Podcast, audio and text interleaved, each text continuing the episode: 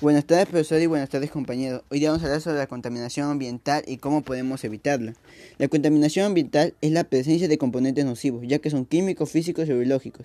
En el medio ambiente encontramos natural y artificial, que suponen un perjuicio para los seres vivos que habitan el planeta Tierra, incluyéndonos nosotros. El impacto que tiene el humano en el medio ambiente.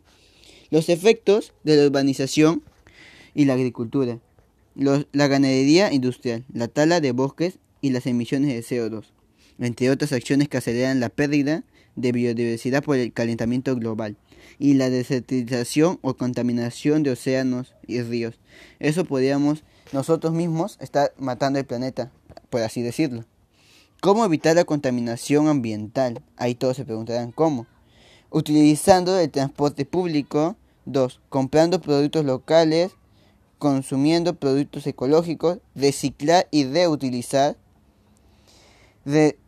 reduce el consumo de plástico. Eso es muy importante y todos lo sabemos. El plástico tarda por lo menos 120 años en deshacerse.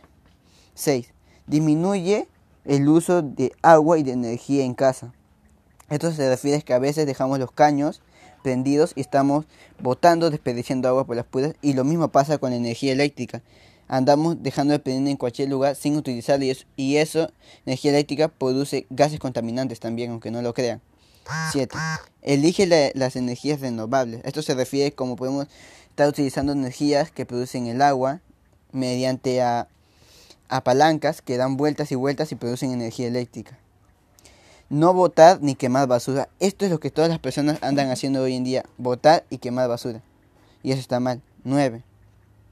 Eh, evitar usar aerosoles. Yo creo que un buen cambio sería usar piedras luz bueno, las piedras luz se encuentran en Arequipa y se pueden usar como desodorantes y como purificador de piel. Gracias. Sebastián Estefano Salvador Quispe Zúñiga.